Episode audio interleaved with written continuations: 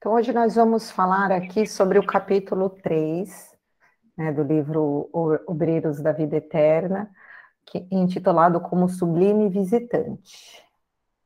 Então, logo no início do capítulo, André Luiz, ele já começa a nos relatar que eles estavam ali todos reunidos, né, num salão bem iluminado, e aí ele começa a descrever para a gente toda essa atmosfera harmoniosa, é, o perfume que tinha no ambiente. E aí ele começa a nos falar sobre as instruções que o mentor, que o benfeitor Cornélio, começa a passar para aquele grupo de trabalhadores que estavam ali.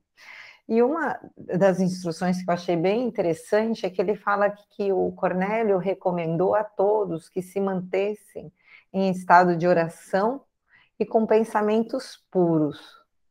Eu achei interessante porque às vezes a gente acha, né, acho que até de forma infantil, só o fato de estarmos em estado de oração, o, nós é, controlamos o nosso pensamento e a gente observa que não, né? Às vezes a gente está ali no meio de uma prece, de um trabalho, e que a espiritualidade pede que façamos uma prece e a nossa mente está vagando, né? Indo para lugares, pensando nos problemas no dia a dia, né? Pensando nas é, em questões que não, não estão ligadas ali naquele momento, aquela tarefa. Então, aqui eu achei interessante que é, Cornélio ele destacava isso e a gente percebe que isso também é uma dificuldade, era uma dificuldade ali né, na, na, nas instâncias onde André Luiz e este grupo de espíritos estavam presentes. André Luiz, ele fala também é, que eles estavam é, em frente a um local que era protegido por uma cúpula.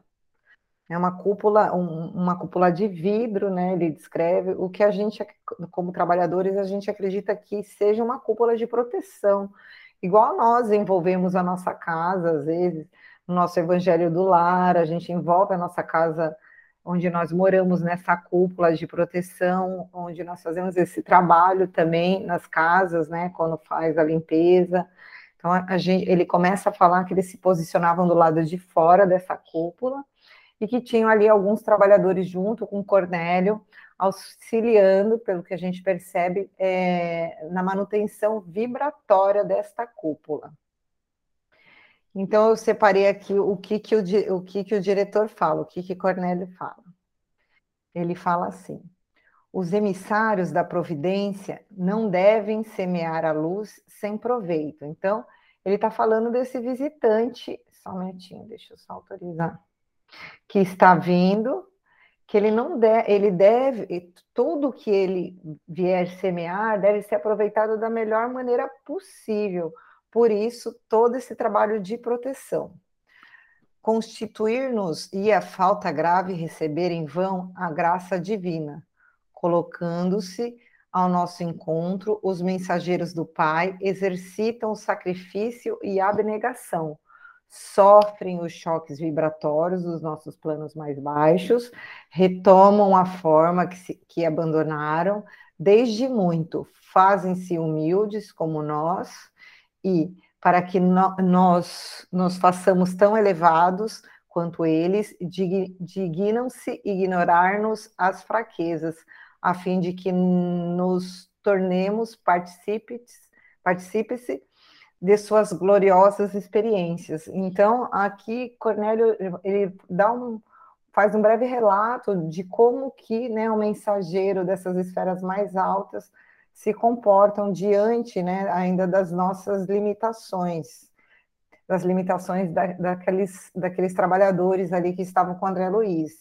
Eles fazem com que eles precisam fazer um trabalho intenso né, para conter um, o máximo possível dos choques vibracionais que eles recebem, porque como a gente viu aí no capítulo, esse mensageiro ele vinha de esferas bem mais altas não é, distantes, ligados à, à Terra ainda, mas no, já era uma esfera que não recebia esse choque direto de vibração que a Terra, diferente de nosso lar, de algumas outras instâncias que estão bem próximas da Terra. E que o quanto ele tentava se diminuir vibratoriamente mesmo, para que as, que as pessoas que estivessem ali não se sentissem constrangidas diante da grandiosidade que era esse, esse mensageiro. É, e aí ele continua falando. Compreendemos que lá fora, ante os laços morais, lá fora, né, na esfera da crosta, aqui na Terra, que ainda nos prendem as, as esferas da carne, é quase inevitável a recepção das reminiscências do pretérito à distância. A lembrança tange as cordas da sensibilidade e sintonizamos com o passado inferior. Aqui, porém, no Santuário da Bênção, é imprescindível observar uma atitude firme de serenidade e respeito. O ambiente oferece bases à emissão de energias puras em razão disso, responsabilizaremos os companheiros presentes por qualquer minúcia de desarmônica no trabalho a realizar. Formulemos, pois, os mais altos pensamentos ao nosso alcance relativamente à veneração de que devemos ao Pai Altíssimo. Agora eu quero fazer uma pausa aqui, porque eu destaquei que eu achei muito interessante essa, essa observação que o Cornélio fala.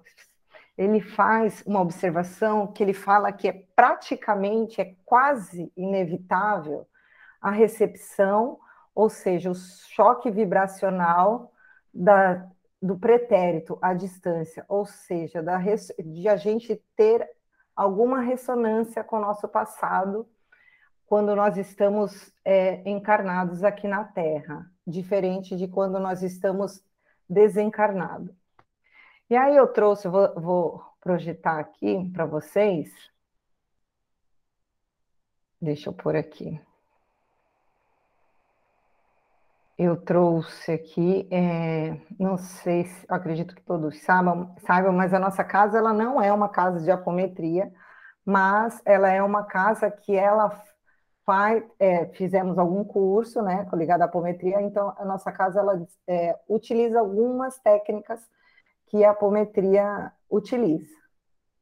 E essa, essa informação que Cornélio nos trouxe, eu achei muito importante. Eu sei que está pequenininho aí para quem está no telefone, mas eu vou ler aqui.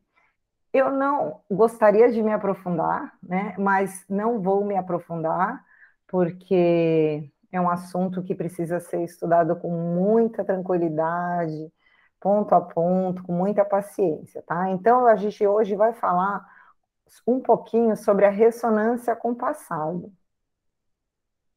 E aí eles chamam de síndrome da ressonância vibratória com o passado. O que, que é isso? São lembranças sugestivas de uma outra encarnação.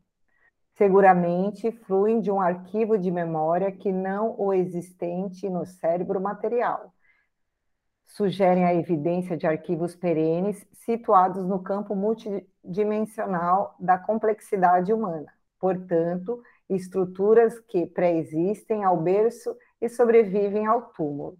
O Espírito Eterno que nos habita guarda todas as cenas vividas nas encarnações anteriores, tudo, sensações, emoções e pensamentos, todo no seu colorido. Ressonância vibratória com o passado são vislumbres fugazes de fatos vivenciados em uma outra equação de tempo e que, em certas circunstâncias, na encarnação atual, emerge no psiquismo de profundidade através de flashes ideoplásticos de situações vividas em encarnações anteriores. A pessoa encarnada não se recorda, não é que a gente vai se recordar da vida passada porque o cérebro físico não viveu aquelas situações e, logicamente, delas não tem registro. Nosso cérebro está apto a tratar os fenômenos que fazem parte da existência atual e não a de outras. Então, a gente não tem uma recordação é, visual do que, do, do que essa vibração, do que essa ressonância nos traz. Porque o nosso cérebro material, enquanto encarnado, ainda não viveu aquela situação, então não tem de onde retirar esse arquivo. Se a ressonância é de caráter positivo, expressando a recordação de um evento agradável, não desperta maiores atenções, confundindo-se com experiências prazerosas do cotidiano. Porém, no caso de uma ressonância negativa, ocorrem lembranças de certas atitudes infelizes do homem terreno, a exemplo de suicídios, crimes, desilusões amorosas e prejuízos infligidos aos, outros. Podem gerar conflitos espirituais duradouros. São contingências marcantes responsáveis por profundas cicatrizes psicológicas que permanecem indelevelmente gravadas na memória espiritual do ser. Nas reencarnações seguintes, essas reminiscências podem emergir espontaneamente sobre a forma de flashes ideoplásticos, e o sujeito passa a manifestar queixas de mal-estar, alicerçando-se um grupo de manifestações neuróticas, bem caracterizada do ponto de vista médico espírita e denominadas como ressonâncias patológicas, como bem descreveu o Dr. Lacerda. Uma determinada situação da vida presente, aqui é um exemplo uma pessoa, um olhar, uma joia, uma paisagem, uma casa, um móvel, um detalhe qualquer pode ser o detonador que traz a sintonia vibratória. Quando a situação do passado foi angustiosa, este passado sobrepõe-se ao presente, a angústia ocorrendo inúmeras vezes cria um estado de neurose que com o tempo degenera a psicopatia. Estados vibracionais como esses podem atrair parasitas espirituais que agravam o quadro. Isso foi retirado da Sociedade Brasileira de Apometria. Por que, que eu trouxe essa explicação breve para vocês? Alguém abriu, alguém, caso espírita, que está sem. É o Juliano. Ah, eu, eu achei que fosse o Érico. Normalmente Boa noite, gente. Minha câmera está com problema. Ah, tá. Mas eu queria comentar sobre isso, Rita. Eu achei bem interessante é, e me fez lembrar alguns estudos é, de filosofias que chamam esse tipo de ressonância de pensamento intruso. Até mesmo alguns psicólogos é, vinculados né, à, à, ciência da Terra chamam isso de pensamento intruso. É aquele pensamento que invade a mente da gente e não tem explicação. Né, é, no que ele coloca aqui é essa vibração, essa energia, esse sentimento, né? E muitas vezes as pessoas têm isso no seu dia a dia e elas não se dão conta. Então, assim, não, não quer dizer que todos esses casos devem ser levados né, para psicólogo, nada desse tipo. Mas que a gente pode observar esse tipo de pensamento, esse tipo de vibração é, nas nossas câmaras, principalmente, né, e principalmente nos relatos dos assistidos que eu acho que é bem interessante. Exatamente, Ju, obrigado pela colaboração. E, e, assim, o que a gente que precisa deixar bem claro aqui, que principalmente o, o Cornélio quis dizer, é que esse tipo de ressonância, essa vibração que a, gente, que a gente pode se conectar, e que ele estava muito preocupado, né, de, do, e, de, que, é, falando, né, sobre isso, que a gente aqui na carne passa por isso o tempo todo, é que isso pode, no, no decorrer da nossa existência aqui, gerar uma, uma patologia. Né? Então, casos de depressões, casos de síndromes do pânico, uma série de casos relacionados principalmente a, a, a, problemas de, da psiquiatria, da psicologia, muitos deles não é uma regra, né, gente, óbvio, estão ligados a, a essa ressonância, né, com o passado que de alguma forma a gente se conecta. O nosso, o nosso, e principalmente assim, a gente tem essa tendência ainda de se conectar mais com as coisas que, que nos, os registros ruins, né, os, os registros que nos causaram medo, que nos causaram angústia, ou registro de dor, algo que aí nós tenhamos feito para outra pessoa. Enfim, vamos continuar lá. Então, Cornélio pede para que eles se unam para que e, que eles façam, né? A Cornélio, ele, eu percebi que ele queria o quê? Manter aquela equipe que eram de pessoas completamente diferentes, espíritos assim, cada um com tanto que cada equipe ali tinha propósitos diferentes e ele queria manter aquela equipe muito coesa, né, vibratoriamente e de, e mentalmente, né? Todos conectados ali com, com o mesmo propósito. Então ele pede para que eles se unam para fazer uma mentalização com o intuito de plasmar uma paisagem. E ele deixa bem claro que essa era uma paisagem simbólica, né? Que ele fala que a ideia era que as águas. Deixa eu conectar o João aqui. Que,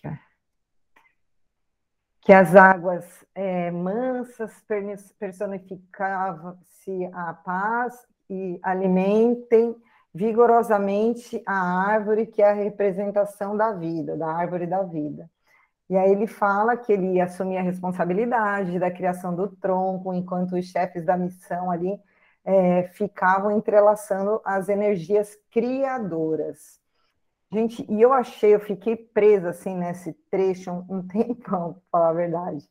Eu achei incrível essa, essa atitude de Cornélio. Por quê? Na hora que eu comecei a ler, eu percebi, pode ser que eu tenha, é, alguém tenha uma interpretação diferente, que ele quis é, primeiro mostrar ali a capacidade criadora que todos nós temos, né, a capacidade criador e principalmente a capacidade que nós temos de criar coisas para o bem.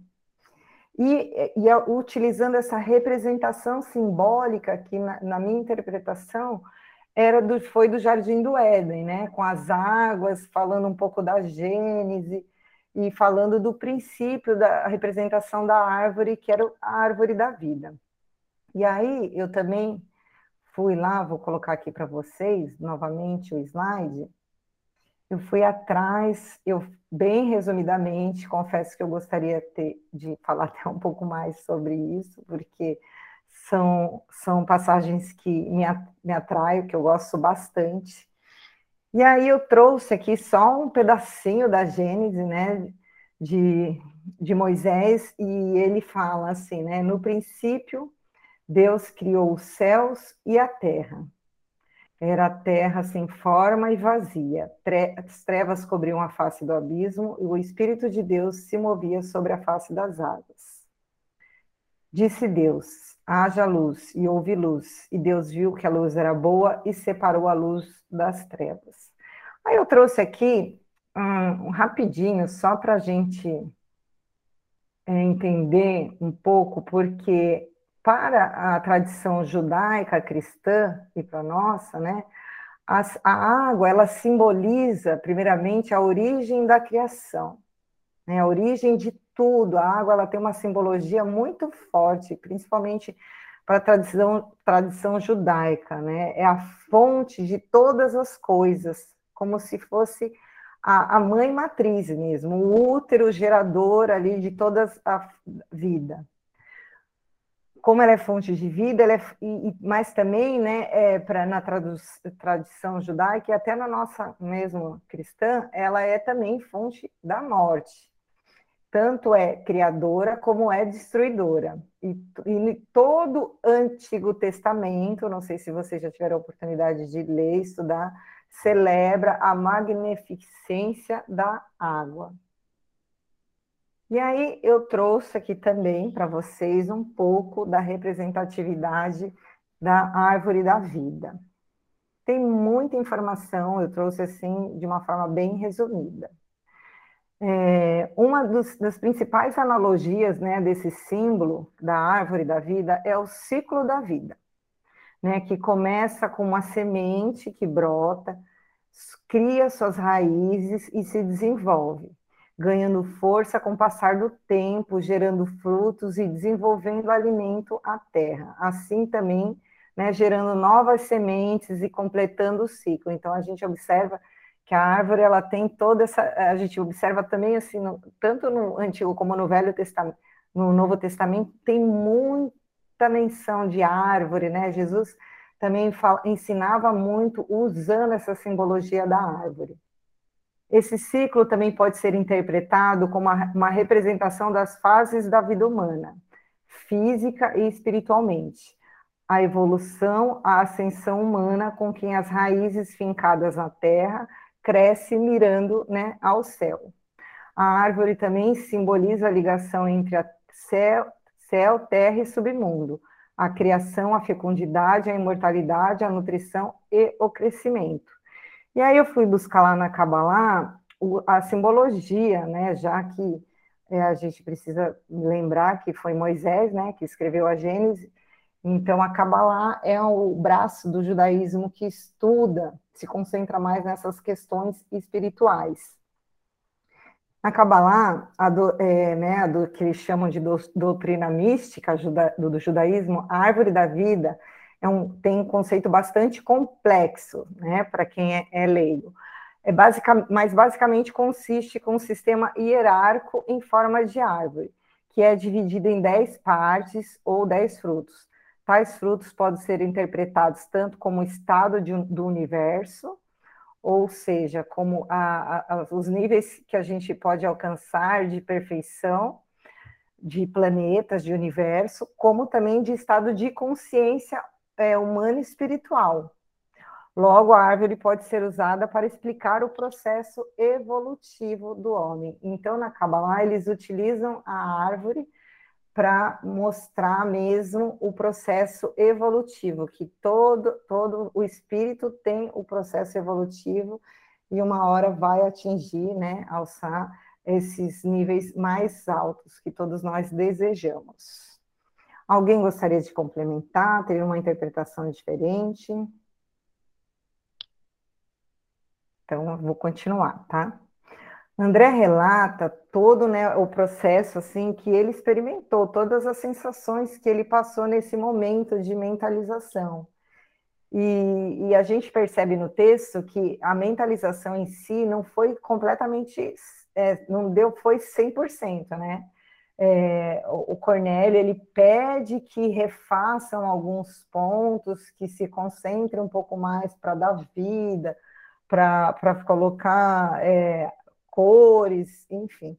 E aí eles retomam, e aí André vivencia aquele momento lindo, né, de entrega total à tarefa, de, de se recordar da sua, da sua casa, né, da, de como era o jardim da sua casa enquanto encarnado. Ele fala que depois da paisagem completa, é, é, que ali tanto Cornélio é, como aqueles dois trabalhadores que estavam ali a, é, auxiliando Cornélio magneticamente, que eles fizeram uma operação magnética que para André era desconhecida, que começou a fazer com que a pintura é, coletiva tomasse vida. Então as águas começaram a, a, a ter vida, a correr, as árvores, as folhas se balançarem. E, gente, isso, aí a gente começa a, a perceber que o poder de criação, né, que todos nós temos, porque ali eles fizeram um pequeno jardim, né, de, do Éden, assim, um pequeno paraíso, é, e, e tudo com força mental coletiva, com o propósito de uma coisa só, né, unidos com um único propósito, que era de formar essa paisagem.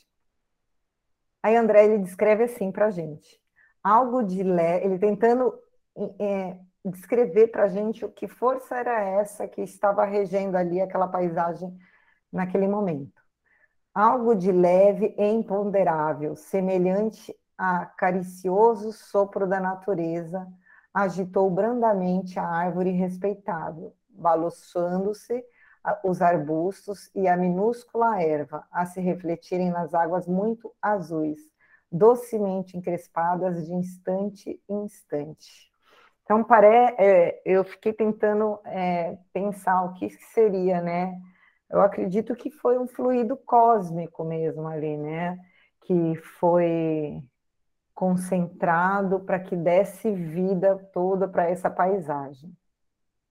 Então, André, nesse momento, eh, observando né, tudo ganhar vida, aí ele começa a ter aquelas lembranças saudosas da sua família e deixa essas emoções o dominarem. Olha só, atrás Cornélio já tinha chamado a atenção para não se conectar, para que não, que ninguém ali tivesse ressonância com o passado, que ali ia ser mais, é, era mais difícil, diferente do nosso caso aqui, né, como encarnado mas André, vendo né, essa, paisagem, se recordando da, da sua casa, do seu momento encarnado, ele começa a ter essa ressonância, mas não de uma forma positiva, né? Ele começa a sentir uma saudade, ele começou a dominar ele, ele queria que a família tivesse ali compartilhando com ele aquele momento, e ele se questionava, né?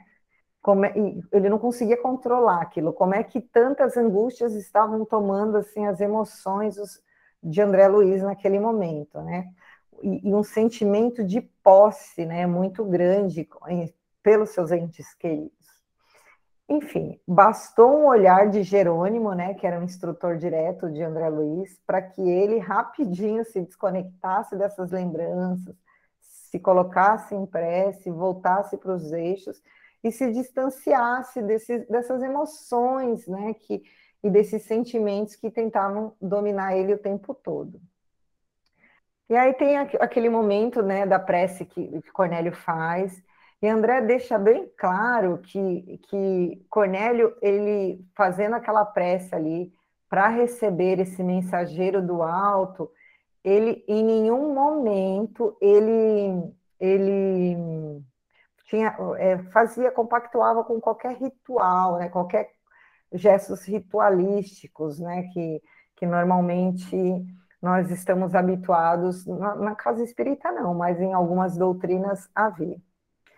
E aí André faz para a gente lá todo o relato da chegada do mensageiro, ele descreve assim, de uma forma bem bonita, ele fala que é como se um raio de sol né, é, tinha iluminado todo o ambiente, toda essa paisagem que eles haviam plasmado. Então a gente observa que o, o esse mensageiro ele veio para iluminar mesmo, né, da vida, para trazer essa luz para esse, esse pequeno oásis que essa equipe havia plasmado ali para sua chegada.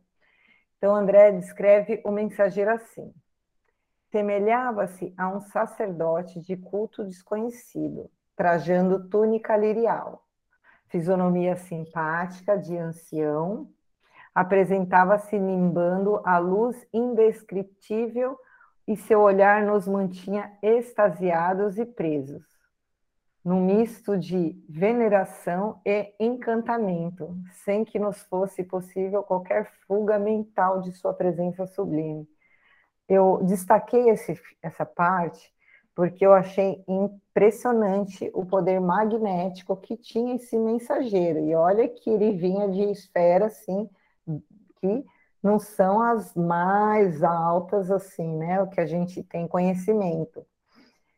André fala que eles não conseguiam é, fugir, a, a mente deles não conseguia fugir daquele momento, né, da sua presença. Então a, a gente fica tentando imaginar assim, né? Quem conviveu ali com o Cristo durante a sua passagem na Terra, como era difícil para as pessoas que realmente é, se encontravam com Jesus, que olhavam para os seus olhos, é, dificilmente essas pessoas conseguiam vi, vi, é, virar as costas para ele, né? não segui-lo, porque ele tinha um poder magnético que a gente não consegue nem mensurar. André Luiz não consegue nem mensurar o poder magnético desse, desse benfeitor, então a gente fica tentando imaginar a do Cristo, né? E aí ele continua, é, bom, aí o Cornélio o recepciona, fala, venerável Asclépios, se conosco. E aí o emissário, em voz clara e sedutora, desejou-nos a paz do Cristo, e em seguida dirigiu-nos dirigiu a palavra em tom inexprimível na linguagem humana. Então aqui a gente vai ficar chupando dedo, porque eu estava doida, eu falei, não é possível que ele não vai colocar aqui o que o mentor falou. Nossa, eu falei, André Luiz, porque ele ficou tão sem recursos mesmo de vocabulário, filosóficos, é, sentimentais, que ele preferiu se abster né, de qualquer tradução e até de interpretação para que não, não, não, a gente não, de repente, né, equivocadamente, também não interpretasse errado. Então, isso vai para um dia que encontrar André Luiz, a gente tenta perguntar para ele. E aí André fala: ouvimos-lo sob infinita emoção, sem que qualquer de nós contivesse as lágrimas. O verbo do admirável mensageiro que chegava das esferas superiores, trazendo-nos a bênção divina, caía-nos na alma de modo intraduzível e acordávamos o Espírito Eterno para a infinita glória de Deus e da vida eterna. Eu destaquei esse finalzinho aqui porque eu achei muito interessante, porque André fala que é, as palavras trazidas, né, a mensagem trazida pelo, por esse mentor, ela, ela teve uma função muito importante despertou, acordou, fez com que eles acordassem, que acordasse o Espírito Eterno, ou seja, a centelha divina, para a grandiosidade que é Deus e o melhor, para a vida eterna, né? Para todo o caminho ainda que, como Espírito Eterno, nós devemos percorrer, o quanto nós já percorremos. Então, a gente imagina que eles devam ter vislumbrado é, algo assim muito importante e, e, e, principalmente eu imagino que eles tenham sentido no coração que eles pertenciam a, a isso tudo, né? Que eles eram filhos de Deus, que eles o reconhecimento da paternidade mesmo divina, pelo que eu quando eu li, eu pensei muito nisso. E aí ele continua falando: não conseguiria descrever o que se passava em mim próprio, jamais escutar alguém com aquele misterioso e fascinante poder magnético de fixação, prestem atenção, de fixação dos ensinamentos de que se fizer emissário. Então, esse mentor, ele não tinha, ele tinha um poder de fazer com que as pessoas fixassem os ensinamentos evangélicos. A gente vai ver lá na frente que ele ensinou tudo, né, através do evangelho, como todos, a maioria dos mentores. Ele tinha essa, esse poder magnético que as pessoas não simplesmente só escutavam o que ele estava falando, não, elas fixavam os ensinamentos. E aí André fala que ao abençoar-nos, ao término da maravilhosa locução, irradiavam-se de sua destra, né, muita alva, pequ... É, alva, pequeninos focos de luz, em forma de minúsculas estrelas que projetavam sobre nós, invadindo-nos o tórax e a fronte, e fazendo-nos experimentar o júbilo, júbilo inenarrável de quem sorve feliz, vigorosas e renovações de alentos da vida. Então, no final, assim, né, da sua preleção, ele né, trouxe uma doação magnética, né, vinda das forças do alto, que era tão forte que faziam que todos ali se sentissem completamente felizes e revigorados, né, renovados para toda essa missão aí que eles vão seguir em frente. Então, como de costume, né? É, é, ficou aquela, aquele clima, todo mundo achou que não ia ter alguma pergunta, que ninguém ainda é, ia ter coragem, né? De fazer alguma pergunta para o benfeitor, mas tem, temos algumas pessoas que, alguns trabalhadores ali que resolveram fazer algumas perguntas e eu trouxe elas para a gente aqui conversar. E a primeira pergunta foi de Seprônia, sobre os colaboradores que sofriam perseguições e, e que elas, aqui na, né, na Terra, que eram os encarnados e que eles, ela, eles ajudavam e ela não sabia mais o que fazer, porque eles eram coitados, que eles sofriam. Enfim, ela trouxe, né? Só estou fazendo um resumo da pergunta dela. E aí a resposta do mensageiro foi retirada, né? Ele está lembrando que quando ele chegou, ele chegou com um pergaminho que eram os evangelhos, é, acredito eu, na essência, assim, né, pura, com as letrinhas ali de Mateus, com as letrinhas, né, de Paulo. Então, ele retira a resposta sobre essas perseguições, sobre essas, esses constrangimentos, em Mateus, capítulo 5, versículo 44. Aí ele responde assim: Eu, porém, vos digo: amai os vossos inimigos, bendizei os que vos maldizem, fazei o bem aos que vos odeiam, e orai pelos que vos perseguem e caluniam. E concluiu dizendo: Os adversários, quando bem compreendidos e recebidos cristamente, constituem precioso auxílio em nossa jornada para a união divina. Né? Então, ele, além de, de né, trazer a mensagem do Evangelho, ele faz uma interpretação né, de todas as passagens. Realmente, quando a gente tem dificuldades ou dificuldade com alguém aqui na nossa encarnação, se a gente tiver esse olhar de utilizar essas dificuldades, essas pessoas, como uma pedra preciosa mesmo, que vai lapidar não a pessoa, mas o nosso coração, né? vai lapidar a nossa, a nosso caminhar aqui, vai nos melhorar como cristão, porque é, a gente tem uma dificuldade muito grande de olhar para essas para as dificuldades que nós encontramos, para as né, vicissitudes da vida, para essas pessoas que nos trazem algum tipo de, de problemática na vida, com esse olhar de cristão. A gente não consegue, a gente não consegue olhar para essa pessoa, às vezes a gente até consegue assim.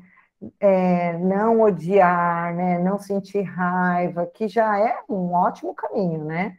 Não se vingar, mas aqui ele pede para que a gente olhe como uma, mais uma possibilidade de crescimento, para que a gente aprenda a amar, para que a gente exercite uh, a, o perdão, né? exercite a indulgência. E aí, continuando, temos também a questão e a reclamação do Raimundo, que o Raimundo não veio só com, com uma pergunta, ele veio reclamar também sobre a conduta dos outros. Né? Raimundo reclamava demais sobre a conduta dos outros trabalhadores. E aí ele traz a, a, resposta sobre, né, ele retira da primeira epístola de Paulo a Timóteo, do capítulo 6, versículo 11, e aí ele fala assim: Mas tu, ó homem de Deus, foge das coisas e segue a justiça, a piedade, a fé, a caridade e a paciência e a mansidão. E Raimundo não entendeu, ficou meio sem entender assim o que, como é que a mensagem, né? E aí ele conclui falando: o discípulo que segue as virtudes do mestre, aplicando-as a si próprio, foge às inutilidades do plano exterior, acolhendo-se ao santuário de si mesmo e auxilia os nossos irmãos imprevidentes e perturbados, rixógio e ingratos, sem contaminar-se. Nossa, e aqui ele dá né, uma lição, acho que para todos nós que adoramos reclamar dos outros, né, não só o Raimundo, mas a gente adora reclamar da conduta dos outros, do comportamento.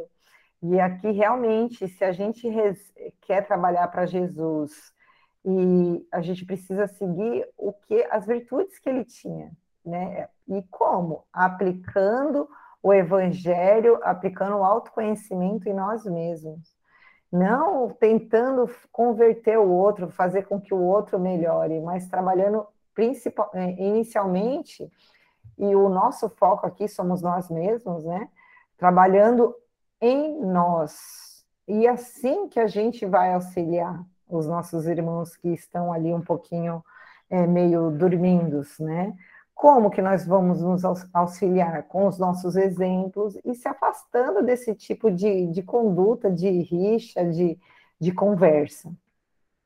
Eu lembrei também que a gente estudou Paulo Estevam há pouco tempo, da recomendação de Abigail, né, para Paulo, quando Paulo estava bem desanimado em, uma, nas suas peregrinações aí, sem comer, tinha sem lugar para dormir, aí se refugiou lá no, na caverna e já estava assim, né, achando que ele era a pessoa mais azarada do mundo.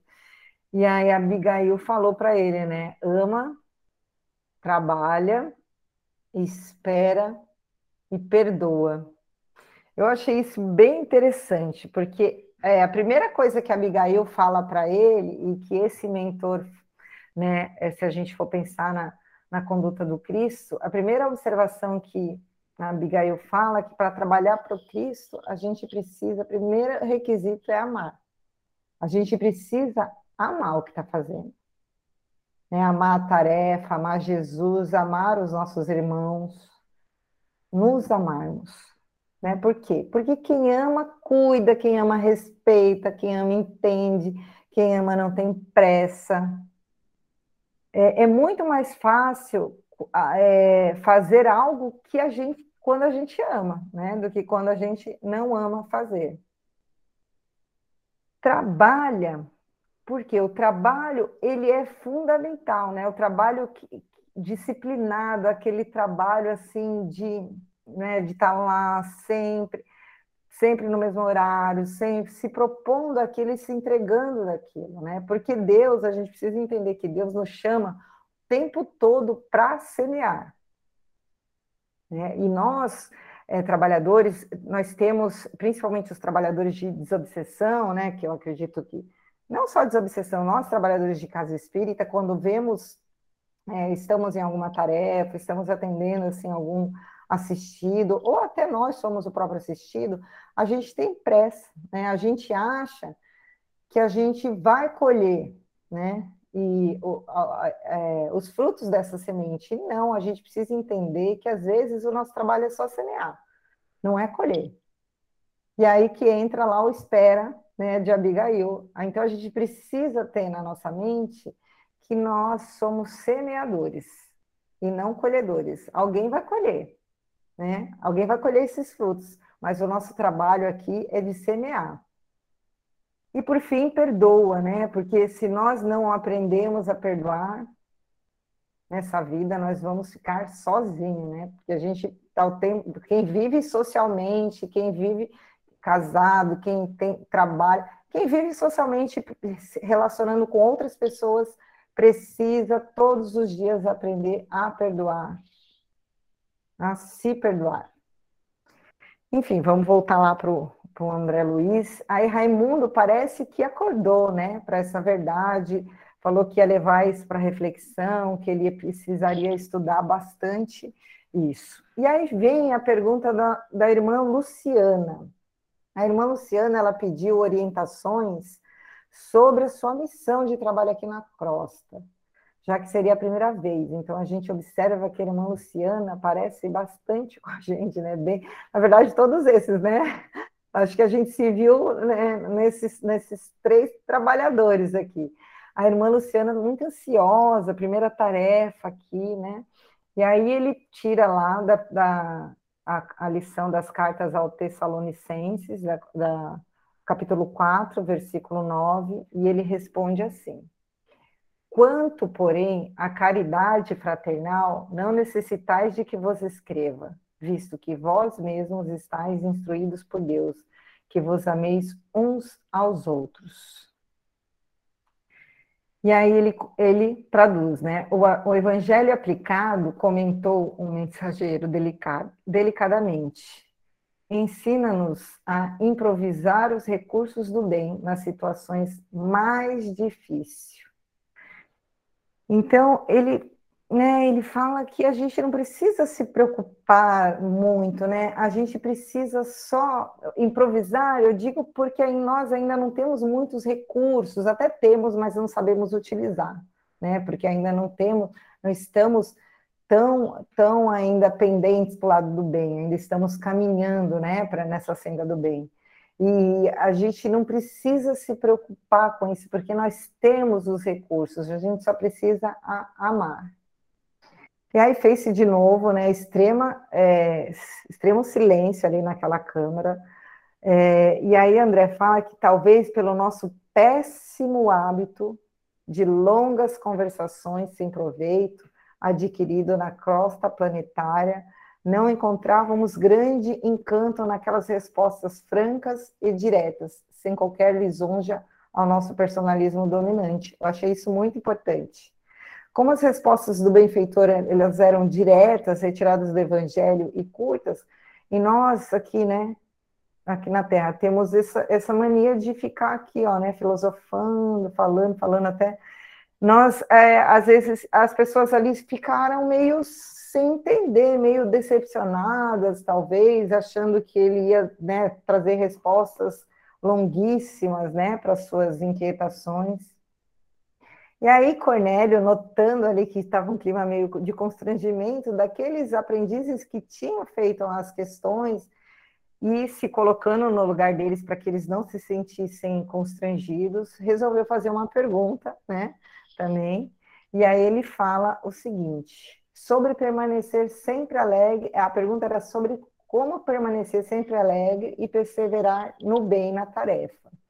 E aí ele fala da primeira carta aos Tessalonicenses, né, do capítulo 5, versículo 16, o benfeitor percebeu ali a intenção de Cornélio, que era realmente de tirar esse clima de constrangimento, e fala: regozijai-vos sempre. E em seguida falou jovial: a confiança no poder divino é a base do júbilo cristão, que jamais deveremos perder.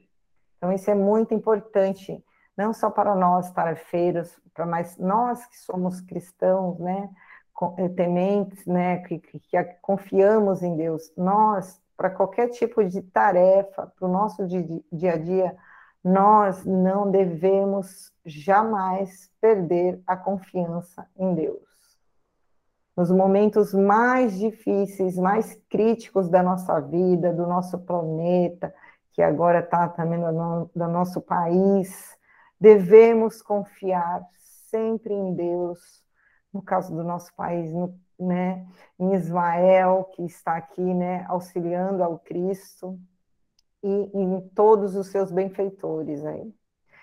E aí ele fala: à medida que nos integramos nas nossas próprias responsabilidades, compreendemos que a sugestão direta das, nas dificuldades e realizações do caminho deve ser procurada com o Supremo Orientador da Terra.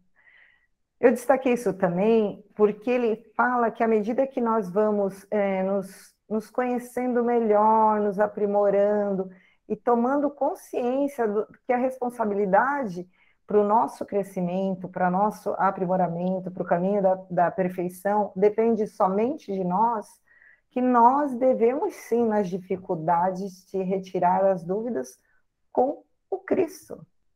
Né? Orar diretamente para Ele, pedir para que Ele nos, nos, nos envolva, para que Ele, de alguma forma, nos envie respostas, né? Que a gente possa compreender, que eu acho que esse, esse é, a, é a nossa maior dificuldade, né? Compreender as suas mensagens. E aí ele continua falando: cada espírito herdeiro e filho do Pai Altíssimo, é um mundo por si, com as suas leis e características próprias. Apenas o Mestre tem bastante poder para traçar diretrizes individuais aos discípulos. Gente, isso é muito, achei isso de extrema importância. Né? Ele fala que cada espírito que vive aqui na Terra, ele tem um mundo mesmo dentro de si, as uh, leis próprias, características próprias que são né, heranças aí de outras vidas, de outras experiências, e que somente Jesus, que é o governador planetário, tem o poder e a capacidade de traçar o destino, as diretrizes de cada um de nós. Isso bem importante. E aí o mensageiro vai embora, e aí André começa, né, aproveita e começa a fazer várias perguntas para é, ali para Cornélio. E aí ele, ele responde o seguinte: da onde vinha Aclépios? Ele fala que Aclépios pertence a comunidades redimidas do plano dos imortais, nas regiões mais elevadas da zona espiritual da Terra. Então, são regiões que estão ligadas à Terra, mas as mais elevadas. vive muito acima das nossas noções de forma, em condição inapreciáveis à nossa atual conceituação. Então a gente observa que até assim o perispírito, tudo lá é, é completamente diferente do que a gente conhece aqui. Já perdeu todo o contato direto com a crosta terrestre e só poderia fazer-se sentir por lá, aqui, né, no nosso, na, na Terra, onde, como encarnado, é, através de enviados e missionários de poder, de grande poder.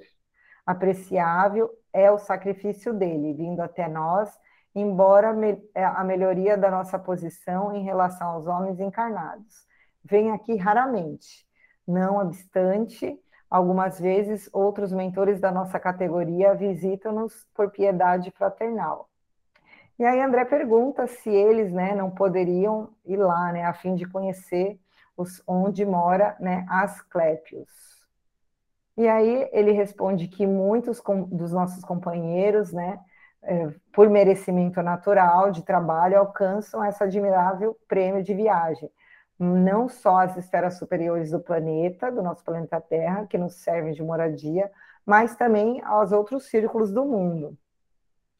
E aí ele fala: não devemos esquecer, porém, que a maioria efetua semelhantes excursões somente na qualidade de viaja viajores, em processo estimulante de esforço pessoal, a maneira de jovens estudantes de passagem rápida pelos institutos técnicos e administrativos das grandes nações. Raros são os, os filhos do planeta em condição de representá-lo dignamente em outros orbes e círculos da vida do nosso sistema e ainda então são raros né, os que estão daqui da Terra, que são dignos de representar em outros orbes, né, ou em, em outros círculos de vida, o nosso planeta. E aí ele fala: Asclépios, todavia, não mais reencarnará na Terra? André pergunta. E o instrutor respondeu: poderá reencarnar em missão de grande benemerência, se quiser, mas os intervalos de cinco a oito séculos entre cada encarnação. Aí André ele fica super né, assustado sobre o estado de, a grandiosidade e a elevação de, desse mentor. E aí ele fala: devemos acreditar, é, pergunta, é, que seja mais alto grau de desenvolvimento espiritual do universo? A pergunta de André Luiz, né? Achou que que o Aclespio era o nosso que veio das esferas mais altas do universo. E aí o diretor sorriu né, em face da ingenuidade de André, e fala: de modo algum, Asclépios relaciona-se entre abnegados mentores da humanidade terrestre, partilha da soberana elevação da coletividade que pertence, mas efetivamente é ainda a entidade do nosso planeta, então pertence à Terra, funcionando embora em círculos mais altos da vida. E aí ele fala que compete-nos, todos nós, ainda peregrinar muito tempo no campo de evolução, para que a gente possa né, almejar, atingir essa, essa grandiosidade, para que a gente possa é, habitar outros planetas, inclusive. Aí ele falam, por exemplo, Júpiter e Saturno, ele dão, é, dá de exemplo, os componentes dessas, por sua vez, esperam ansiosos, instantes de serem convocados as divinas assembleias que regem o nosso sistema solar. Então, ele, eles falam que esses dois planetas, eles esper, estão ainda né, num, num, num estado ainda é, mais atrasado que a Terra. Então, ele dá uma explicação aqui de, de toda a evolução né, planetária de, e, e dos habitantes que vivem lá. E aí ele fala que entre esses últimos estão os que eu aguardo, é, tá, em minuto que serão chamados a colaborar com os que sustentam a constelação de Hércules, a cuja família pertencemos. Os que orientam nosso grupo de estrela aspiram naturalmente a formar um dia a coroa de gênios celestiais que amparam a vida e dirigem o nosso sistema galáctico. E aí eu achei interessante, porque ele dá uma aula aqui para André Luiz e para nós, que de todo o trabalho de progresso e de, de aprimoramento de todos os planetas e do sistema solar. E aí encerrou, né, ali a, a reunião, mas antes de eu terminar, gente, não acredito que eu vou terminar, que beleza! Ninguém também, né, falou nada. Olha, eu vou falar, o Juliano tá aí quietinho, porque deve estar, tá, olha, Juliano está na tarefa presencial.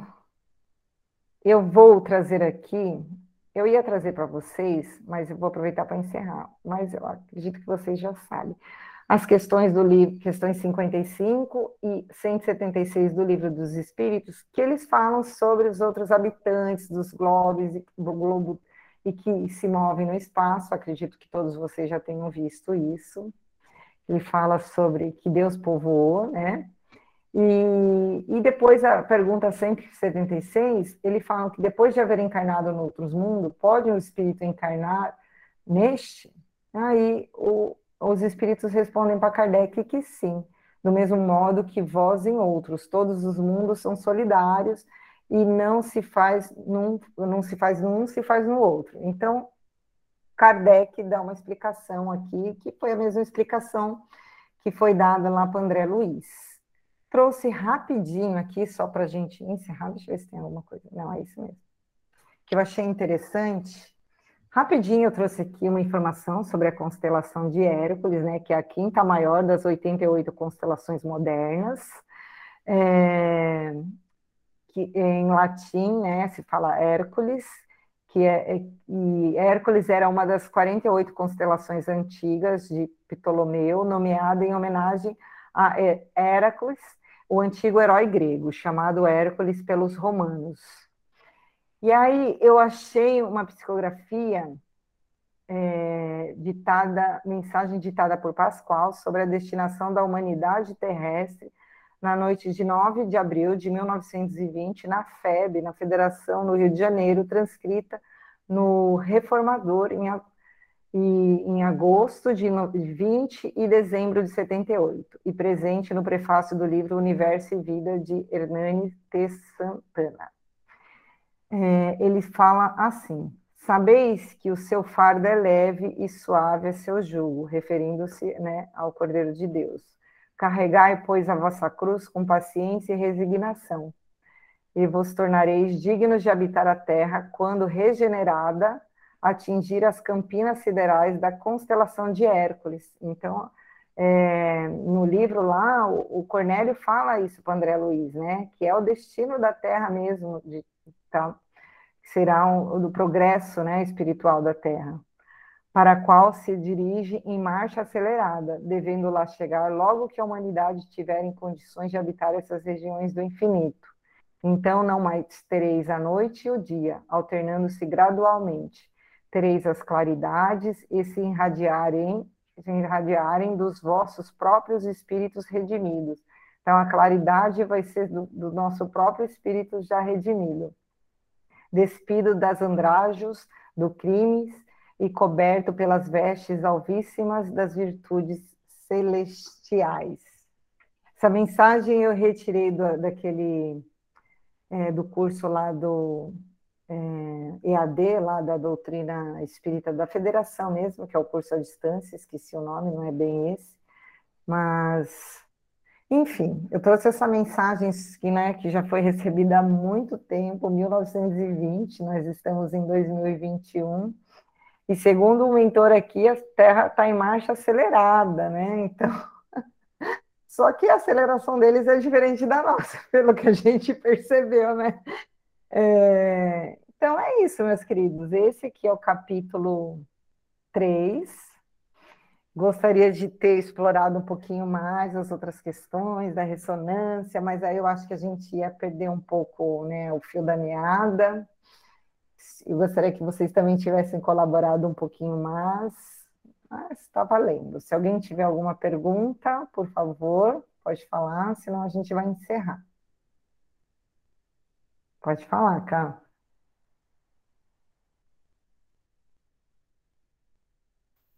Per abri, perguntou e saiu. Des, desculpa, em vez de eu ligar o microfone, eu desliguei. É, é em, em, questão dessa situação de ressonância, né? Ressonâncias do passado. É, é, eu não lembro em qual outro livro é, se, do André que se fala também a respeito disso, e, e assim, existem momentos de, assim, decisivos muitas vezes e momentos importantes na nossa existência, quando nós estamos de alguma forma fugindo de algum programa sério que nos comprometemos nessa encarnação, a, eles nos permitem ter é, alguns flashes de outra existência e nos colocar de volta no, no caminho certo ali. Então, é, eu acho que nenhum, nenhum de nós foi